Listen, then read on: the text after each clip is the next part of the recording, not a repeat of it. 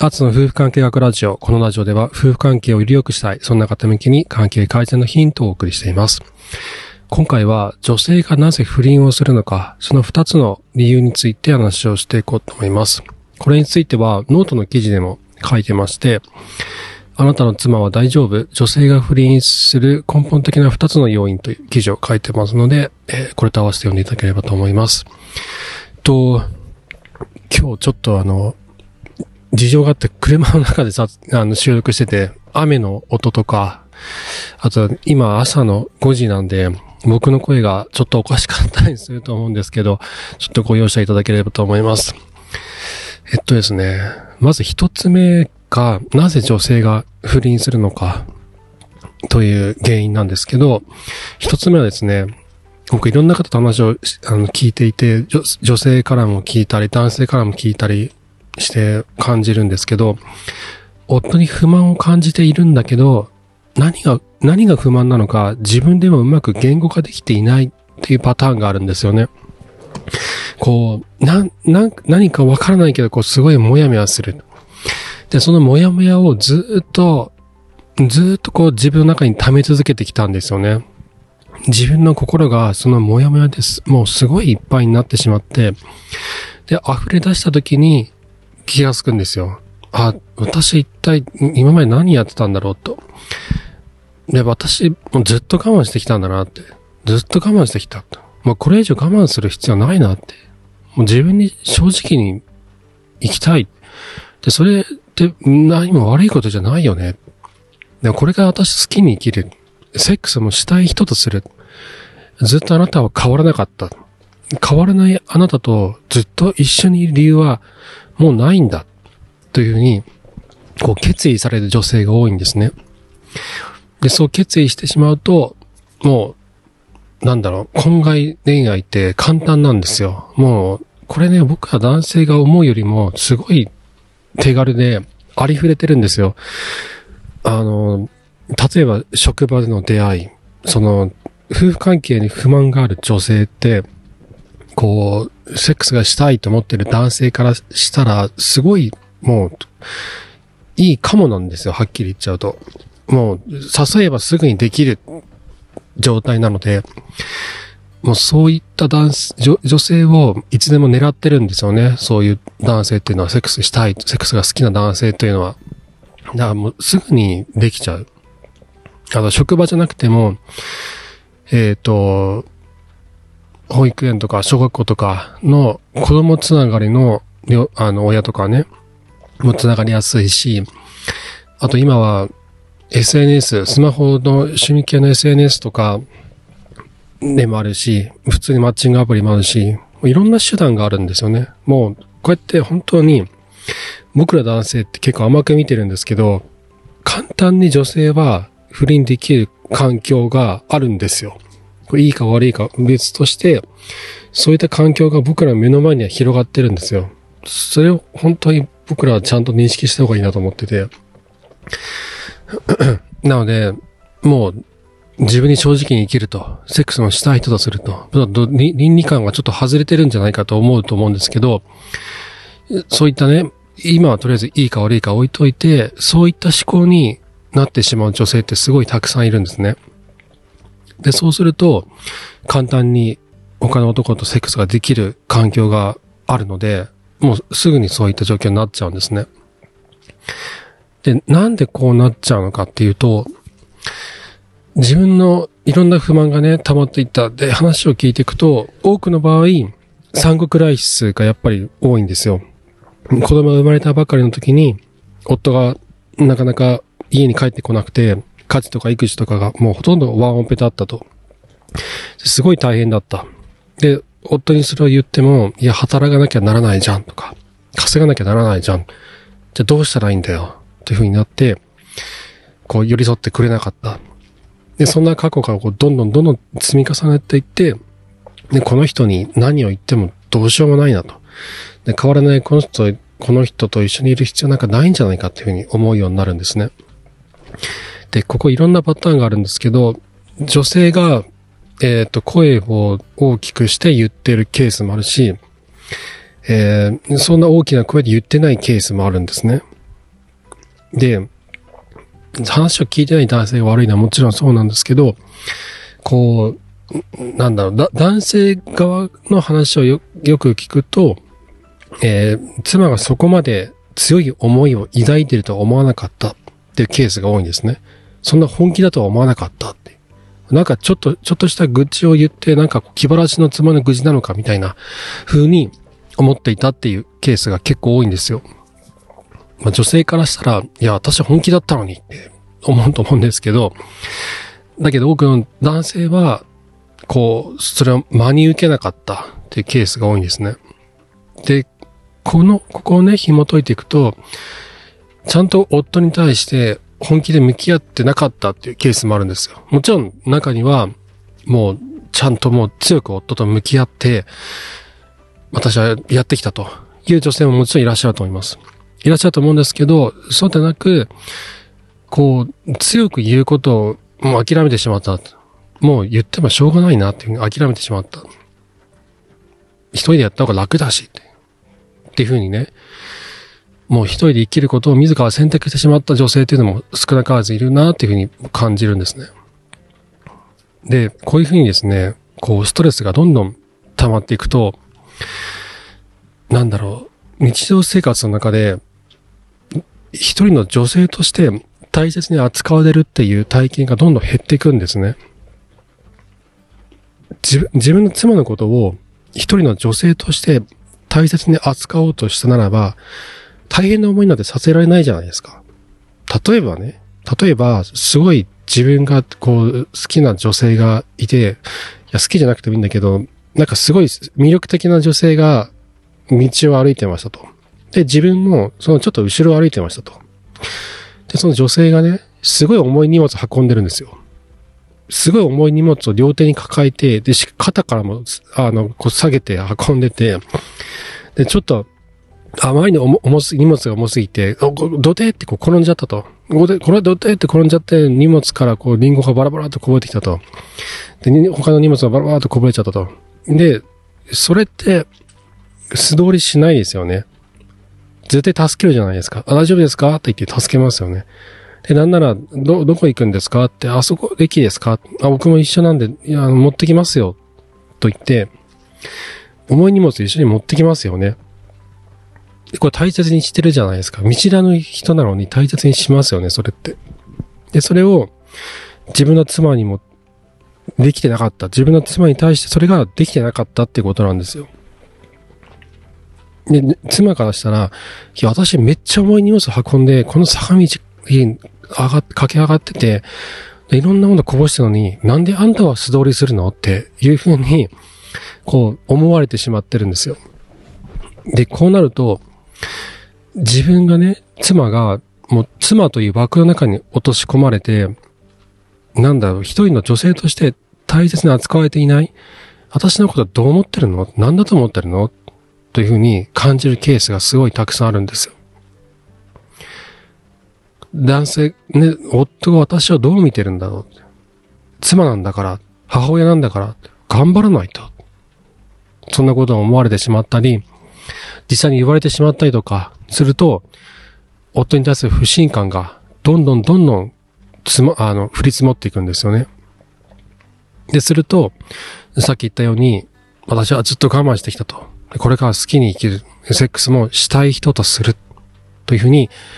決意するようになっていってしまうんですね。でもう一つのケースは、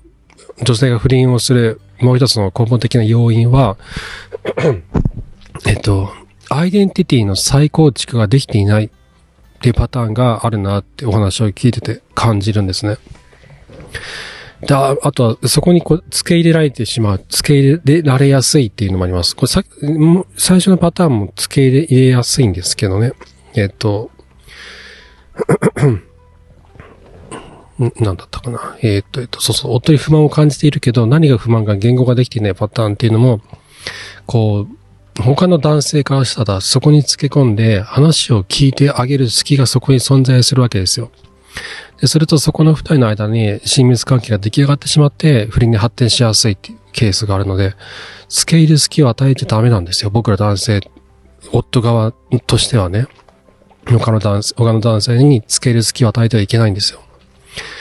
話を戻して、もう一つのケース、アイデンティティの再構築ができていない。これはですね、男性側も思い当たるところあると思うんですけど、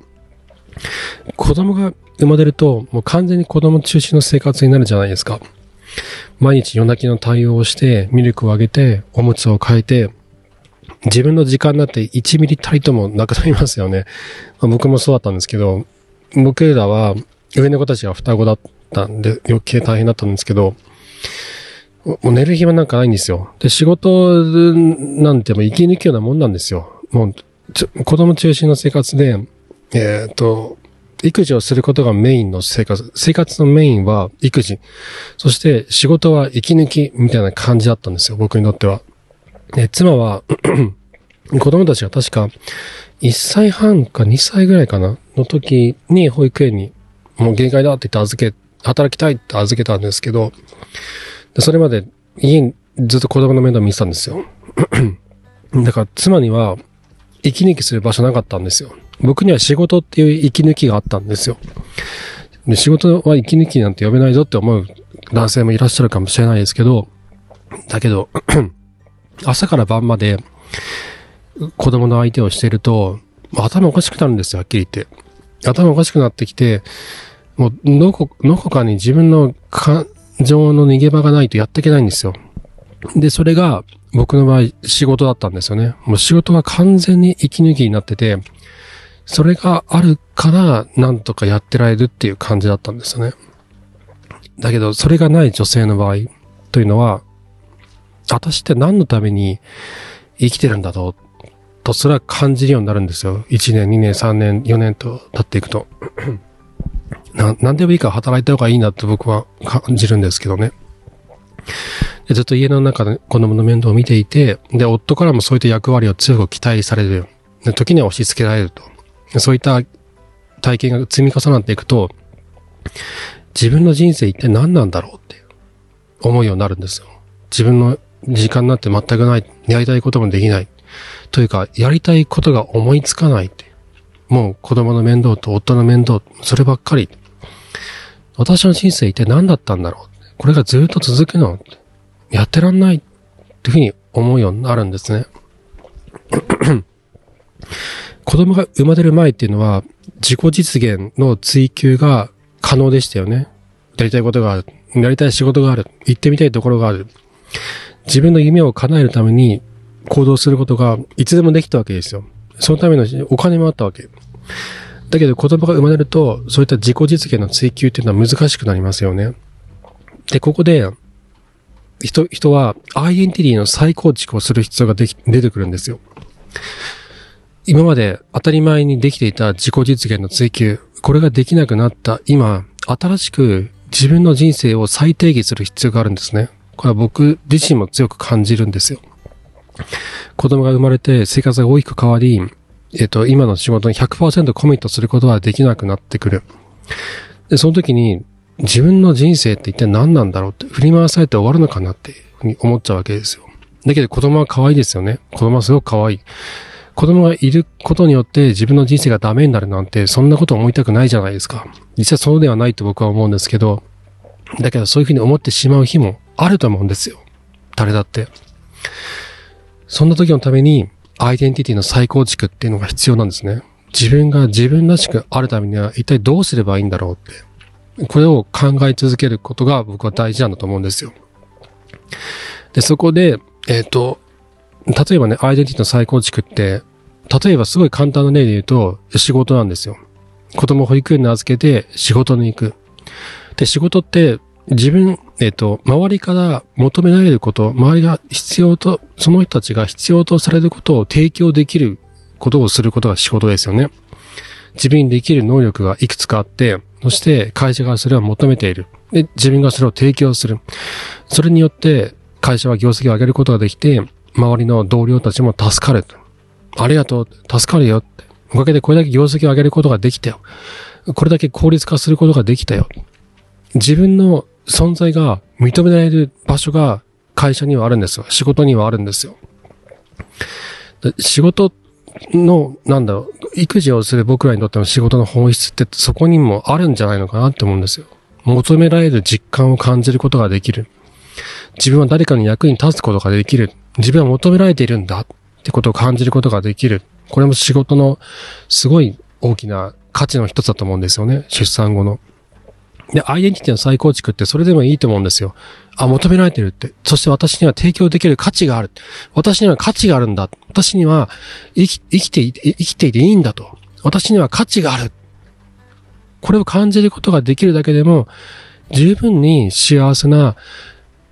感情を感じることができるんですよ。だから、働くだけでもアイデンティティの再構築でできるんですよね。自分が、自分がで、自分が、なんだろう、提供できるものがあって、それを相手が求めてるっていう状況だと、より、さらに、そういった幸せを感じることができると思います。アイデンティティを感じることができると思います。もしくは、僕が、えっと、趣味でもいいと思うんですよね。自分の好きな歌とか、そういったものでも。で、僕の場合は、ノートを書いたりとか、こういったポッドキャストの配信をしたいとかっていうのが好きなので、ずっと何年も、2、3年ぐらいかな、今続けてるんですけど、で、これをやることによって、他の人から、あ、あの、すごく役に立ったとか、参考になったとか、って話を聞いた聞いたりするんですね。で、それもまた、僕にとっての生きている実感、幸せを感じる実感にもつながっていく。僕自身のアイデンティティの再構築につながっていくんですね。で、こういったことがないと辛いんですよ、普通に。だって毎日子供の面倒だけって本当に辛いですよ。全然泣き止まなかったり、小児科に毎日のように通ったり、洗濯物毎日大量になるし、で、料理を作ることがもう趣味とか楽しみじゃなくて義務に変わっていくし。子供はもちろん可愛いんだけど、自分のアイデンティティを、こう、なんだろう、感じられるもの、自分が自分らしくいられる場所、自分が価値を提供できる場所、自分が誰かの役に立っていると感じられること、それがないと続かないんですよ。辛くなってくるんですよ。だけどそこになかなか人って気づけないじゃないですか。こんなに子供は可愛いのに、私の子供なのに、こんなこと感じていいのかな？私はなんてダメな母親なんだろう？っていうふうに感じてしまうんですよ。何か心の中すごいざわざわする。何かが嫌だ。けど何が嫌なのかわからない。っていうような気持ちになっていくんですね。そして、これを気持ちを分かってくれない夫も嫌だ。っていうふうに思っていく。周りから置いてかれたような焦燥感。子供がいなかったあの頃に帰りたいわけじゃないけど、ここじゃないどこかに行きたい。自分は何のために生きてるんだろう。出産育児によって消え失せてしまったアイデンティティ、それが再構築できるものであることを知らないまま、焦りだけはどんどん募っていくんですね。そして、そんな心の隙間を埋めてくれるのが、夫では、では、夫ではない誰かとのセックスなんですね。で、さっきも言ったように、もう無限に広がってるんですよ、その手段って。マッチングアプリ、趣味系 SNS、子供の学校関係、職場、出会いって無限にあるんですよ。だから簡単にそこに落ちることができちゃうんですよ。だけど、最初のケースも第二のケースも両方とも同じなんですけど、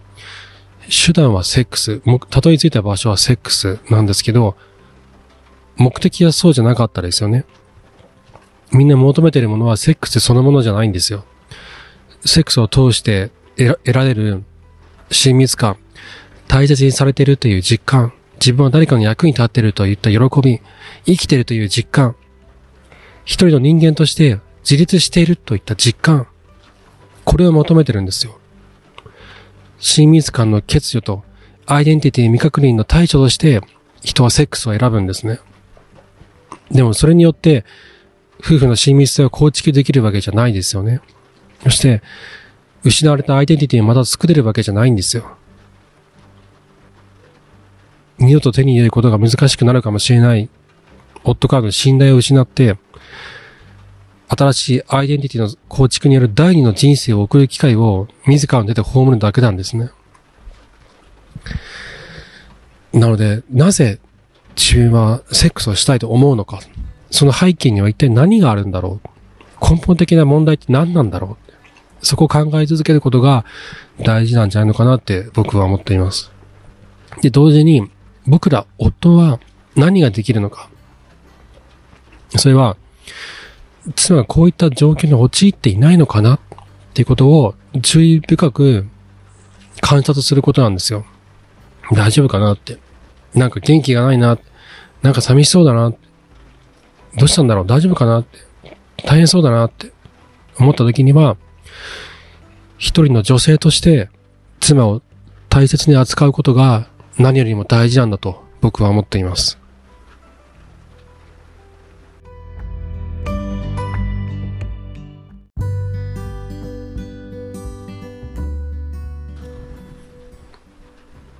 僕らの朝ごはんを、いろんな朝ごはんを今まで作ってきて、その話をちょっと最後したいなと思うんですけど、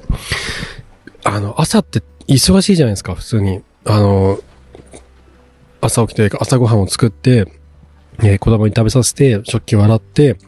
なんなら、うちの場合朝洗濯物を洗って、浴室乾燥機で干したりとか、外に干したりとかするんですけど、で、その後自分で身支度しますよね。女性だったら化粧をする必要があるし、男性だったら顔洗ったり、髭を剃ったり、髪を整えたりとか、といったことがある。これをやってると朝の時間ってどんどんなくなっていくじゃないですか。で、あ、もう仕事に行かなきゃとか、あ、子供保育園送んなきゃとなって、もうね、時間がない、もう早く、早くしてっていう風になるじゃないですか。どうしてもそうなっちゃって、朝イライラしがちだったりするんですよね。で、なので、僕ら夫婦は、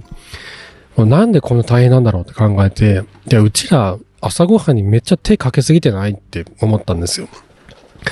えっ、ー、と、ハム、ハムとチーズのトーストを焼いて、スクランブルエッグを作って、サラダを作って、コーヒーを入れて、っていう風にやってるんですけど、な、なんかこれホテルのモーニングの朝ごはん並みに手込んでるよねって。ちょっとやめようよって言って。で、ネットの記事で見かけた火を使わない朝ごはんってよ良さそうじゃないと思って、パンとハムとチーズとマヨネーズだけ机の上に置いて、で、子供たち、大人も自分でそれを挟んで食べるっていうスタイルにいつか、いつの日か変えたんですよ。だけど、それ多分やったの1年ぐらい前だと思うんだけど、結局ね、今僕らやってると同じ料理を作ってて、ハムチーズトーストを焼いて、スクランブルエッグを作って、サラダを作るんですよ。なんでここに戻ってきたかっていうと、僕らにとっての朝ごはんって、その、タイム、タイムパフォーマンスとかコストパフォーマンスとか、効率化とかの及ばない場所にあったんですよ。何が言いたいかっていうと、僕らにとって料理っていうのがすごく大切なものだったんですよね。そこに気がついたんですよ。朝ごはんが、なんだろう、その、冷えているパンとハムとチーズ、ハムとチーズだけだと、なんか寂しい気持ちになるんですよ。なんか、なんか、な、なんだろう。幸福感を感じられないというか、その気持ちをずっと頭に引きずるんですよ。別にご飯なんて何でもいいじゃないちょっとでも食べれればそれでいいじゃないパン、ハム、ハムとチーズが挟まったパンなんて上出来じゃないって、うちなんていつもあのシリアルよなんて、ね、おそらく家庭もあると思うんですけど、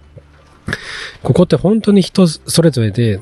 何でもいいって人もいれば、そうじゃないって人もいるなっってことにやっと気がついたんですよ。で、僕らの場合は、美味しい朝ごはんが一番大事なものだったんだなってことに、結構後から気がついたんですよね。なので今でも、チトーストを焼いて、スクラムエッグを作って、サラダを作ってるんですね。で、なんなら今、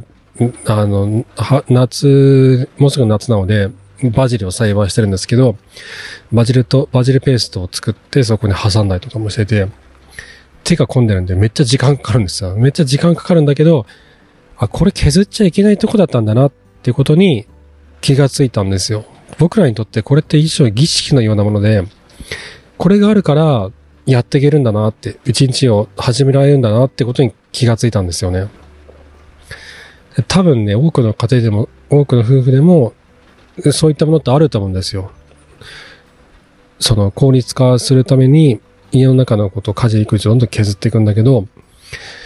だけどこれって一見非効率に見えるんだけど、実はすごい大事なものだったんだなっていうのが結構あると思うんですよ。で、見落とされてるんじゃないかなと思うんです。で、それが夫婦間で共有されることがないと、なんでこんな非効率なことやってるの？こうすればいいじゃないみたいな。なって喧嘩にもなりやすくなるんだろうなと思うんですよね。だか自分たち、自分が、自分が何に対して価値を置いているのかってことをそこをこう見抜いて、掘り下げて、それをお互いに共有し合って、じゃあどうしたらいいんだろうね。